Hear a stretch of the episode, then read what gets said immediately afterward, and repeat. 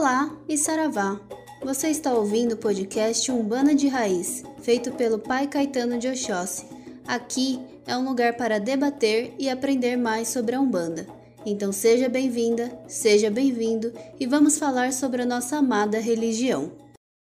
Um saravá muito fraterno a todos e a todas. Sou o Pai Caetano de Oxóssi, falando em nome da Umbanda, que a gente possa ter a oportunidade de estudarmos a nossa querida e amada Umbanda juntos. Hoje nós damos continuidade ao estudo sistemático ou sistematizado de Umbanda. Nós falávamos, então, o que é Umbanda? Falamos vários aspectos né, sobre a nossa religião, sobre a forma com que nós a compreendemos. Eu vou ler uma frase que para mim é uma, um resumo, que eu sempre adotei esse resumo, ele foi elaborado ao longo dos anos, é, e eu vou ler de novo para a gente dar continuidade, tá bom? Eu vou dar uma retomada bem rapidinho, só para a gente não perder o fio da meada, e vamos continuar com todo carinho, sem pressa. A Umbanda, o que é Umbanda? A Umbanda é uma religião, e isso é uma coisa que a gente não pode esquecer da conversa passada. E isso resumiria tudo se nós entendêssemos a importância da palavra religião, que é a religação entre nós e Deus, nós e o sagrado. E se é re, é porque nós já estivemos ligados. Por vaidade, orgulho, etc., egoísmo, nós nos distanciamos das forças criadoras. E agora nós estamos nessa busca de despertarmos para a liberdade, que é a religação com Deus.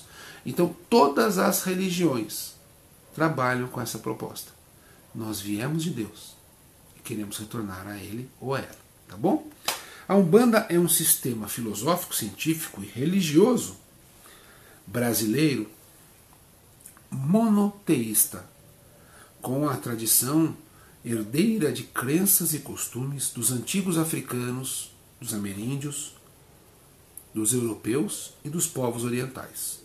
Uma religião cristã espiritualista e reencarnacionista, mediúnica, magística, ritualística, natural, promotora do amor e da paz, que pretende revelar e auxiliar os espíritos a encontrarem e a percorrerem o caminho de libertação e iluminação rumo à felicidade plena e verdadeira, e com isso o fim de todo e qualquer sofrimento.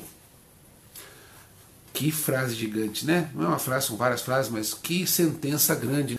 Essa monstruosa sentença, ela tenta resumir as coisas que podem se transformar na nossa compreensão do que é Umbanda.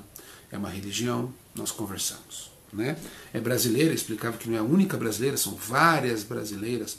A Assembleia de Deus é brasileira, Universal do Reino de Deus é brasileira, a Igreja Católica brasileira é brasileira, uma série de pagelanças são brasileiras, o Catimbó, a Jurema, os candomblés, candomblé de Queto, candomblé de Angola, candomblé Congo, candomblé Congo Angola, candomblé de Caboclo, o, é, o Catimbó, o Molocô, o Xangô de Pernambuco, o tambor de Minas, o batuque, almas de Angola, enfim, umas dezenas de religiões são brasileiras. Então a gente não pode dizer a Umbanda é a religião brasileira, lembra? Então ela é brasileira, ela é monoteísta, eu vou começar falando sobre isso hoje de novo, que é importante. Herdeira de costumes africanos, europeus, é, ameríndios e é, orientais. Eu vou depois explicar de novo rapidamente sobre o que é isso. Certo? E nessa tradição nós falamos sobre os mitos que explicavam o que é religião. E agora nós vamos adentrar nas outras características, né? Características da nossa Umbanda. O que é Umbanda? Bom, ela é monoteísta. E isso é tão importante e ela parece uma coisa óbvia. A maioria dos umbandistas, e eu poderia né, me aventurar a dizer todos, pelo menos aqueles que podem dizer sacerdotes e sacerdotisas de Umbanda, a Umbanda ela é monoteísta. Por quê? Ela acredita que na anterioridade existiu um ser único, chamado Deus, Olorum, Zambiapungo, é, que estava antes de tudo. E dele ou dela, tudo foi partido. Então, tudo foi criado, menos um, que é Deus. a natureza, o universo, as estrelas, as almas, os espíritos, eu, você, os pretos velhos, todos e todas foram criadas ou criados por Deus. A bactéria, o vírus, tudo foi criado por Deus. É, então tudo parte dele. E ele ou ela não foram criados. Então, monoteísmo é acreditar que de tudo se originou em um. Existe uma força soberana, uma força superior a tudo e a todos. E tudo está subordinado a este ser, né? a esta luz, a esta força, enfim, aí não temos a natureza do divino. E a Umbanda, isso é claro, você vai perguntar para qualquer umbandista, ele vai falar para você que ele acredita em Deus. E os orixás, Pai Caetano, não são deuses? Não, não são deuses. E quando nós formos falar né, é, de é, orixás, nós vamos falar isso provavelmente lá pelo, pela, pela parte 4 ou parte 5, nós vamos deixar muito claro a natureza do orixá, né, que o orixá é um movimento de Deus vivo e não é um Deus separado. E é muito importante para compreendermos a Umbanda isso, porque se nós não entendermos isso, a gente não entende o resto. Certo? Então damos continuidade. Tradição dos povos. Eu falava rapidamente sobre a tradição, porque nós vamos aprofundá-la mais para frente. Os povos africanos, e por isso que a Umbanda é uma religião de matriz africana, significa que nós temos a herança, o herdeiro da nossa mãe é a África.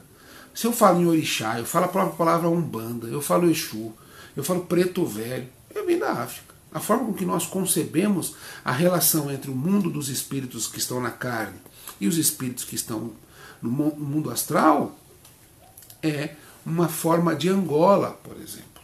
O orixá é uma tradição iorubá. Nanamburucô, ou Nanamburuquê, ou apenas Nanã, Omolu, Obaluaê, Ogum Choroquê, por exemplo, são de uma tradição Fon, do povo Jeje, que é o povo da antiga República do Daomé, hoje Benin, né, um pedacinho da Nigéria e do Togo. Nós somos herdeiros desses povos africanos que trazem para a Umbanda forma de rito, forma de louvor à ancestralidade, compreensão de Deus, como Deus é, ou seja, como Deus criou o universo, a cosmogonia. O nome disso é cosmogonia. E a própria teologia, o estudo de Deus, está atrelado e vinculado a uma compreensão, a um eixo de pensar africano, especialmente de povos de língua banto, mais especificamente dos Angola e Congo, e aí eu digo Angola, eu estou trazendo também os cabindas, os benguelas, os luandas e alguns outros povos, certo? Os yorubás eu digo sobre vários povos, os oió, os queto, os Ifé, os Ilé e outros, outras cidades, né, outras, outras etnias que compõem o povo Yorubá. É a mesma coisa o povo Jeje. Mas existem várias outras contribuições africanas. Né? Os africanos muçulmanos, que eram praticantes do Islã, também contribuíram para a Umbanda. Eu estou de branco. Né? Hoje eu não quis usar o filá porque eu estou com é, um pouquinho de dor de cabeça. Então o filá, aquele, aquele é, é, um equité, que a gente fala é uma tradição herdada dos nossos muçulmanos, por exemplo. Então nós herdamos essas tradições de alguns povos. Então a África é a nossa mãe. Sem ela não tem umbanda. Eu posso ter umbanda sem orientalismo? Eu consigo. Eu consigo ter umbanda até sem algumas tradições indígenas? Difícil, mas poderia existir. Agora, umbanda sem África não existe. É, então nós temos a mãe matriz em palavra mãe, e é importante que ela esteja a nos abençoar e a nos nortear, tá bom? Matriz africana. Os povos europeus tiveram uma participação importante na Umbanda? Claro. Mediunidade, por exemplo. Você fala de médium, é Europa. Né? Falou a palavra médium, é do Allan Kardec. A lei de ação e reação e assim por diante. Eu não vou falar das outras leis porque a gente falou na primeira conversa, certo? Se você não viu, pega lá. Mas eu precisava só reforçar de novo essa raiz africana. Mas nós falávamos do monoteísmo, dessas essas crenças né, que formam essa raiz de Umbanda, e falava do sincretismo, como é importante entendermos o que é ser sincrético, né, que é a união de diversas doutrinas e filosofias que juntas tragam a nossa, é, formam a nossa raiz. Isso não quer dizer que nós somos menos, eu falava isso na aula passada, certo? Bom, me perdoe falar aula, eu não gosto da palavra aula, porque parece que eu estou é, dando aula. Eu não estou, eu estou aqui dividindo com vocês, debatendo com vocês com todo o meu carinho. Então, aula é porque a gente tem uma tradição de falar aula só para organização, tá bom? Bom, então vamos lá. Ela é uma religião, então essa herdeira de várias, de várias tradições, né? Eu falava, eu falava que ela é cristã. E aí entra uma coisa muito, muito difícil de entender, compreender para alguns. E eu vou explicar o porquê, né? Para algumas pessoas, a Umbanda é, não poderia ser classificada como cristã. A palavra cristã, ela é o seguidor ou a seguidora de Cristo. Ela é uma palavra que existiu é, a partir do século I, lá pelo ano de 66, 67, algumas pessoas de 71. Ela é traduzida pela primeira vez é, com os seguidores de Paulo de Tarso. Quando Paulo de Tarso estava em Antioquia, que é uma região do Oriente Médio, pertinho de Jerusalém, perto de Cesareia, né? Ela é uma região, se eu não me engano, hoje, hoje é a Turquia, agora eu tenho que depois verificar, mas se eu não me engano, hoje é a Turquia. É, e a, lá em Antioquia, eles eram conhecidos né, pelo mundo como os é, seguidores do caminho, porque Jesus falava: Eu sou o caminho, a verdade e a vida, então eram seguidores do caminho. Então, a partir do ano perto do final do ano 60, ano 70, no primeiro século, as pessoas que seguiam os ensinamentos de Jesus foram começadas a ser chamadas de cristãs, porque eles falavam Christos. Christos, Christos. Christos em grego significa Messia. E a palavra Messias vem do hebraico Messiá, que é o escolhido de Deus para nos salvar. É, é muito, muito importante a gente entender isso. Porque muitas pessoas vão falar que Jesus era um espírito iluminado, uma série de questões, né? Isso não há dúvida.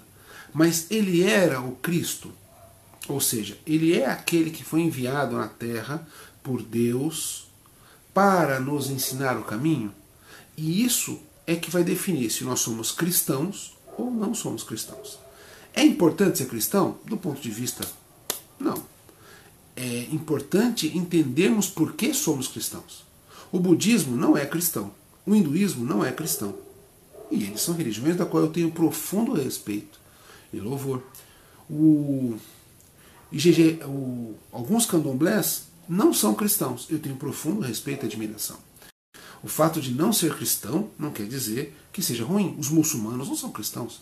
E eles uma, seguem de uma forma é, o profeta Maomé de forma linda e maravilhosa. Jesus é um dos profetas para eles, mas não é o Messias, não é Cristo. Então, por que, que a Umbanda é cristã? Porque nós somos seguidores dos ensinamentos de Jesus Cristo. E isso define tudo o que tem que ser cristão. Tem pessoas que falam, eu tenho uma religião cristã, mas fala para condenar a outra pessoa, perseguir, matar, não é cristão. Porque cristão é o seguidor dos ensinamentos da vida de Cristo. Jesus Cristo perseguiu alguém? Jesus Cristo desejou mal a alguém? Eu nunca vi. E olha que eu tenho uma vontade profunda de conhecer cada vez mais a vontade, a, a história de Jesus. Então eu procuro em livros históricos, em arqueologia, em antropologia, em religiões que não aceitam Jesus, eles tentando argumentar, e eu só cada vez que eu estudo e leio, mais eu tenho paixão, amor e devoção por Jesus. Portanto, a gente tem que compreender. A Umbanda segue Jesus? Preste atenção numa consulta com um preto velho, uma preta velha, um caboclo. Ele vai ensinar você a maltratar o próximo? Ele vai ensinar você a ser orgulhoso, vaidoso? Você já viu alguma entidade te mandar fazer o mal? Eu não vi. Nunca vi.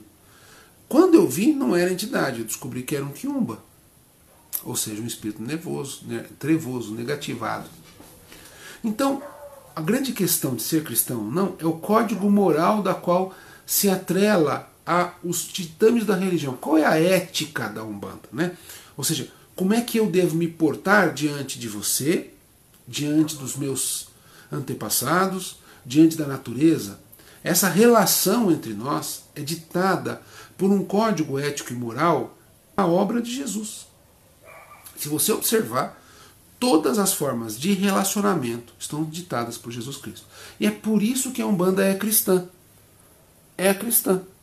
Pai Caetano, eu conheço um pai de santo que ele fala que a Umbanda não é cristã.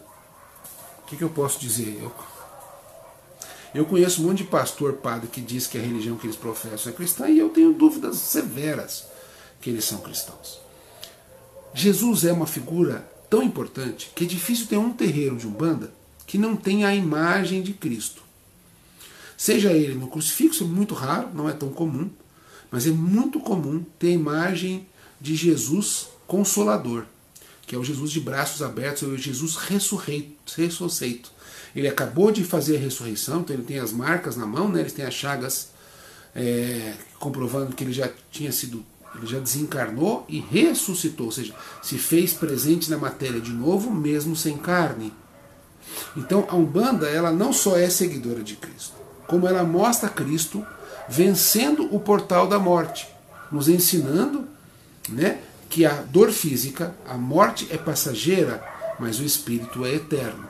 A maioria, de norte a sul do país, vamos encontrar Jesus Cristo de braços abertos, né, que é o consolador ou o amparador, que é o Jesus Cristo na ressurreição, de manto branco, alvo, com, às vezes com um coração iluminado, representando o amor é o caminho da verdade. Certo? Por isso a Umbanda é uma religião cristã. Então essa é uma relação de do Jesus Cristo? Por isso que nós somos cristãos? Sim. Cristão significa católico? De jeito nenhum, nunca significou. O católico, a palavra católico, ela existe muito tempo atrás, né? É, porque significa católico é universal, representa todos e todas.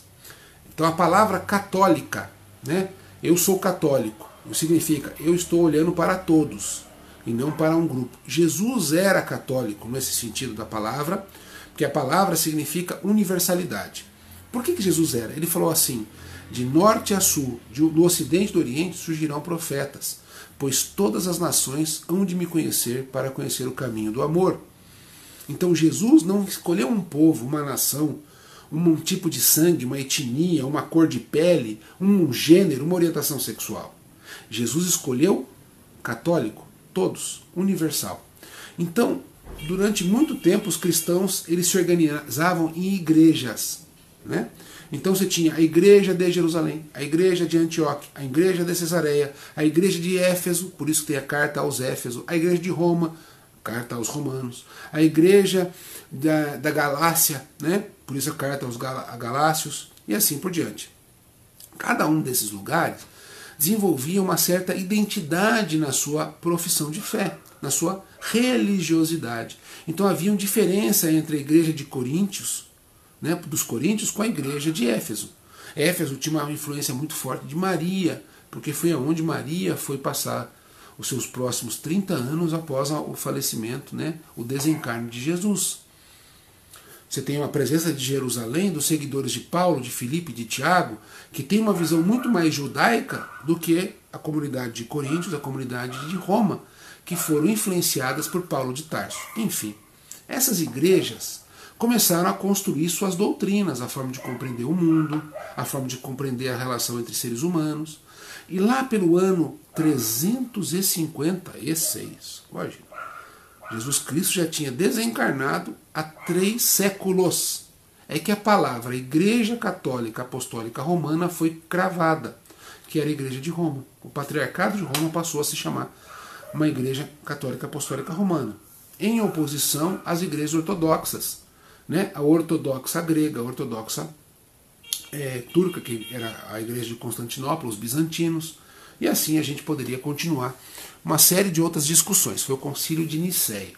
Então, como é que a gente pode dizer que o cristianismo está na mão de uma religião? Ou de uma igreja? Não pode estar. Então, quando nós falamos de cristianismo, nossa cabeça, por sermos colônia, e ainda somos colônia, ligamos ao imperialismo da Igreja Católica política e não à Igreja que foi seguidora de Paulo, de Pedro, e de outros profetas e apóstolos, certo? é muito importante a gente dividir, porque senão eu falo, eu falo cristianismo e a pessoa fala assim, mas eles seguem a igreja católica? Não, né? pelo amor de Deus. E nem a reforma de Lutero, de Calvino, né? a partir do, do, do século XVI, também não. Nós somos seguidores dos primeiros cristãos, seguidores de Paulo, né? especialmente eu digo que Paulo é um, é um grande ser na, na trajetória por exemplo, da minha vida, é Paulo de Tarso, certo? Vamos lá então. Então, é uma religião cristã. Se você tem dúvida, faz a pergunta, eu já venho, vou, vou falar sobre os comentários. Mas é importante nós termos na cabeça que o código moral ético da Umbanda é seguido pela obra e a vida de Jesus. E também dos seus seguidores. Então nós também herdamos a resistência dos cristãos. Né? Temos que lembrar que por três séculos eles foram perseguidos, mortos, torturados, e foi por todas as forças inimagináveis acabar com seu culto. Tanto internamente, né, porque ela tem uma comunidade judaica na seu nascimento, o próprio judaísmo tenta acabar com Jesus, inclusive alguns apóstolos, né, a gente não pode tirar isso da cabeça. Se você ler Atos dos Apóstolos, vai discutir uma, vai perceber uma briga entre Tiago e Paulo de Tarso, que envolve Pedro, né, em que eles estavam querendo que fosse uma parte do judaísmo. E Paulo fala: não, Jesus nos ensina a não sermos judeus, aí sim, seguidores do caminho, e ele diz que todos os povos poderão ser libertos, e não apenas aqueles que são descendentes de Abraão. Essa discussão é tão importante, tão importante, que ela define o que é ser cristão. Define o que é ser cristão. E nós, por isso, temos essa compreensão, desse, essa universalidade do cristianismo, ela está abarcada no código moral e ético da nossa querida e amada Umbanda. Tá bom? Então ela é cristã. Fechou. Então ela é uma religião cristã, espiritualista e reencarnacionista.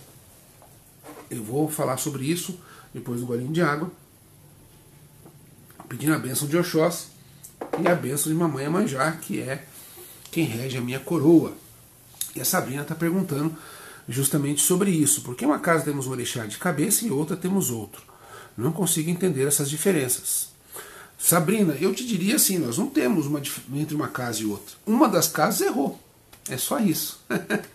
né? Não tem uma diferença. Você é, eu sou filho de Oxó. Se eu for numa casa e alguém jogasse o Bia ou o Búzios ou fizesse uma cerimônia que revelasse meu orixá, ah, você é filho de Oxalá. Eu também sou filho de Oxalá, mas o meu pai de cabeça é Oxóssi. Então, isso hoje eu tenho convicção por uma série de comprovações que a gente tem ao longo do nosso sacerdócio. Mas se mudou, uma das casas errou. Ou as duas casas erraram, ou as três casas erraram. Né? Por isso, quando nós nos filiamos a uma casa, é muito importante é, confiarmos no Babalorixá, né, Lorixá, né, no dirigente, na dirigente, para que possa é, nortear a nossa, a nossa forma de entender e compreender a ancestralidade indo até o início dos tempos, que é quando nós fomos criados em Deus, certo? Não sei se eu te expliquei, Sabrina, senão você pergunta de novo. Os católicos não consideram os umbandistas espíritos como os cristãos. Veja, é, eu sempre digo assim, como é que eu defino o que você é de uma outra religião, né? Alguém pergunta assim, Pai Caetano, o senhor considera os católicos cristãos? Eu falo, não sei, eles que se definam entre si. Um tempo atrás eu participo de alguns debates interreligiosos muito bacanas.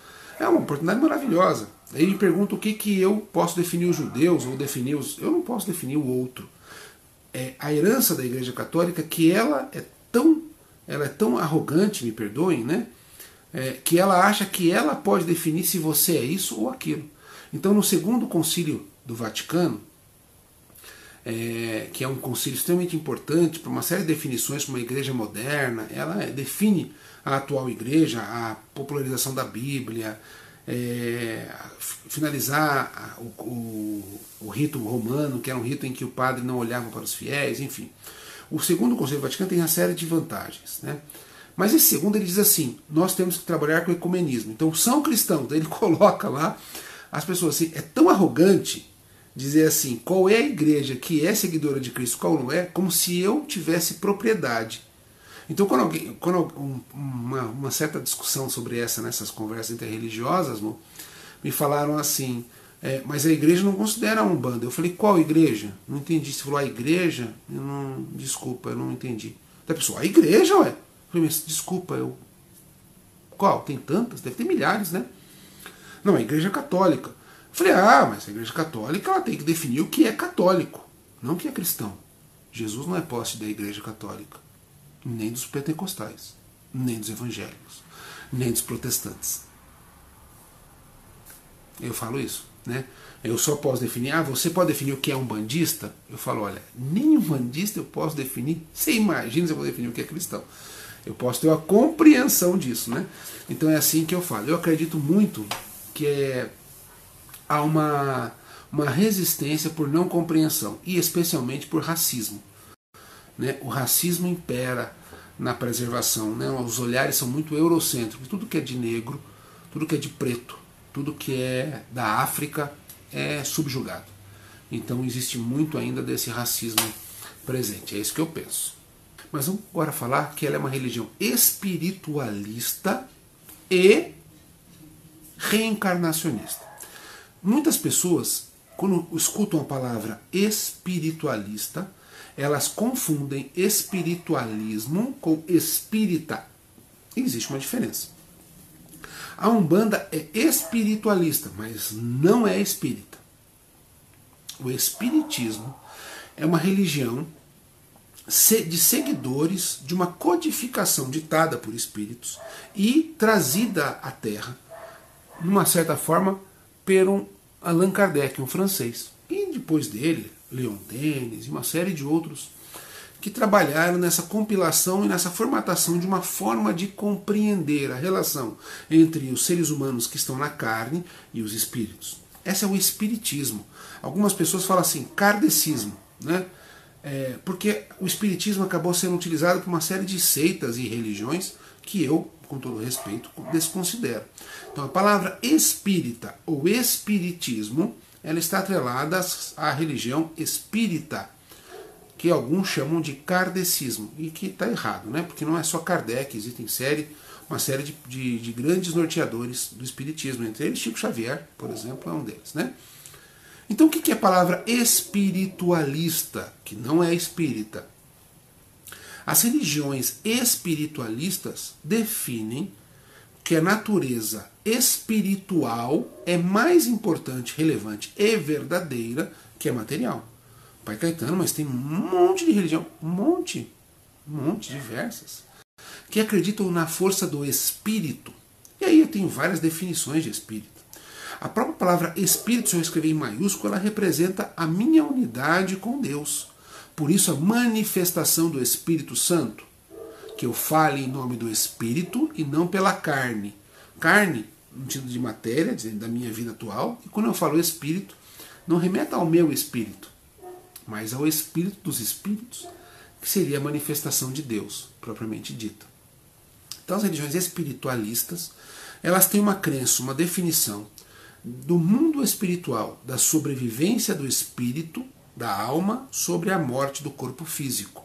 Então, uma religião, por exemplo, que não aceite a pós-vida, né, a vida após a morte física, ela não é espiritualista. A todas as religiões que acreditam na sobrevivência de uma força que nós chamamos de espírito ou alma após a morte do corpo físico são religiões espiritualistas. Portanto, é óbvio, fácil de entender que a Umbanda é espiritualista, certo? Ela além de ser espiritualista, ela é reencarnacionista. Portanto, nem todas as religiões espiritualistas são reencarnacionistas. Concordo? Por exemplo, já que a gente estava falando, a Igreja Católica Apostólica Romana é uma igreja espiritualista. E ela é importante que seja espiritualista, porque ela define o valor do espírito como um valor chave para a compreensão de Deus. E ela não é reencarnacionista, mas a Umbanda é reencarnacionista. E o que, que é reencarnacionista? É aquela que acredita no ciclo das reencarnações. Significa que eu, Pai Caetano de Oxóssi, hoje habito este corpo branco, né, brasileiro, um bandista, sacerdote de Umbanda, é, habitei outros corpos de homem, de mulher, de sei lá o que mais, ao longo das minhas existências. Então eu não existo apenas neste corpo, eu já existi antes de viver neste corpo.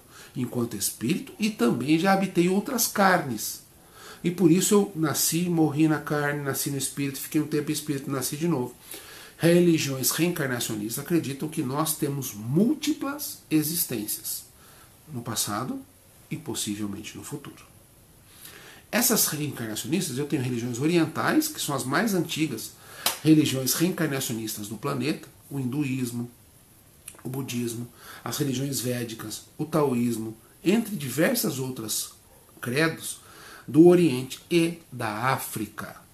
Né? A África faz parte, a grande maioria, do Oriente. A gente acaba tirando o Oriente, fica muito ligado à Ásia. Mas não. A religião dominante de uma série de povos africanos sempre foi reencarnacionista.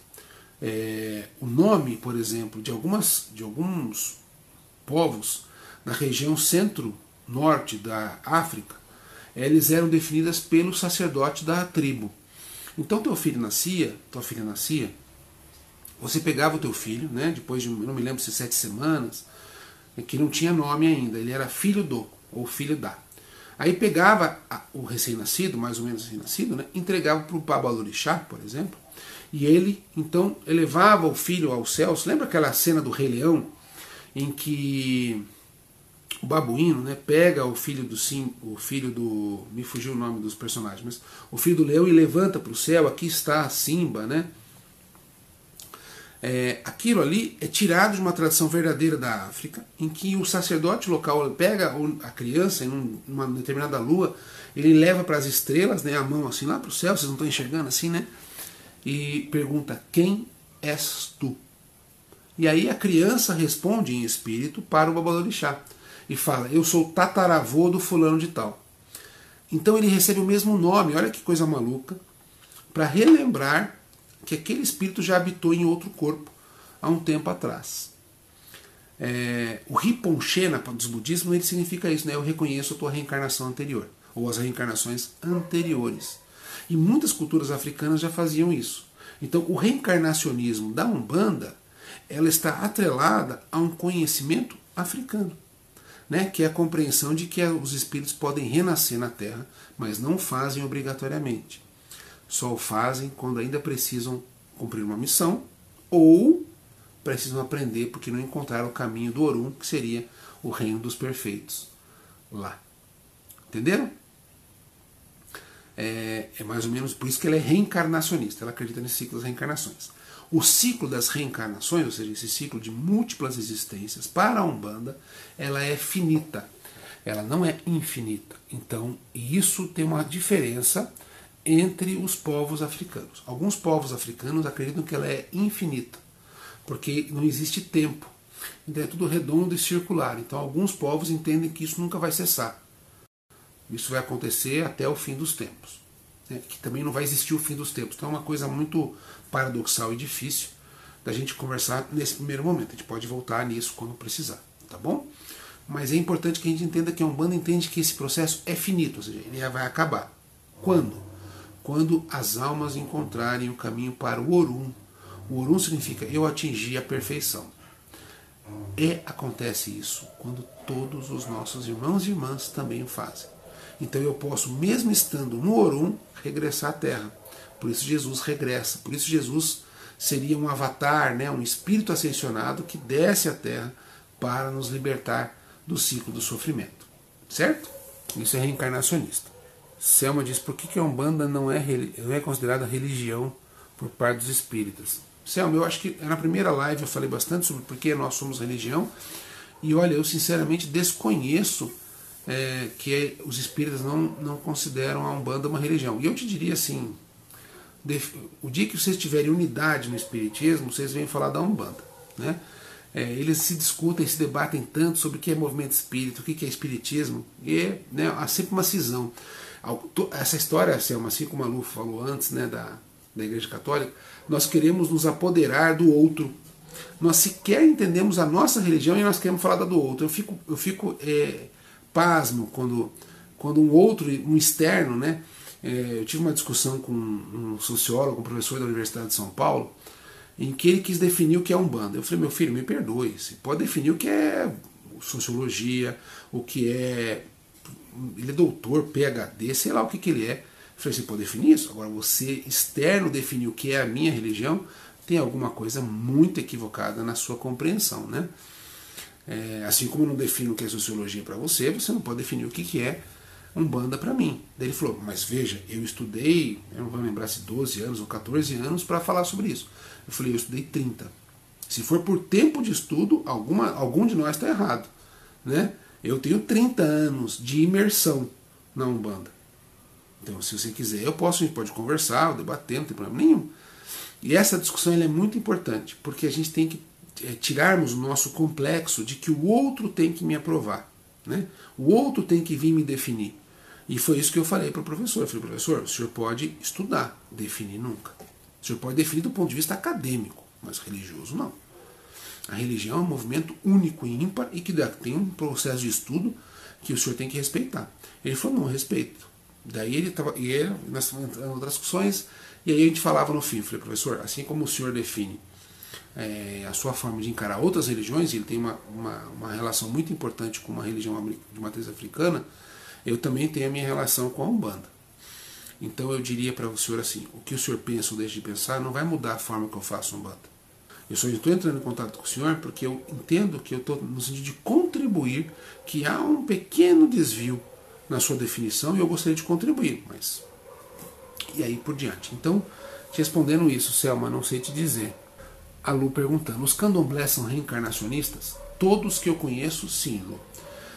A tradição africana urubá, a banto também, é, eu só não sei te dizer, pelo, sim, o vodum também é, é, eles entendem nos ciclos reencarnacionistas. Eles definem assim, não tão é, mecânico como os orientais, budistas e hinduístas, e não tanto é, como o espiritismo. Tem uma forma de definição mais é, apurada, porque são nove os reinos em que Oxalá reina.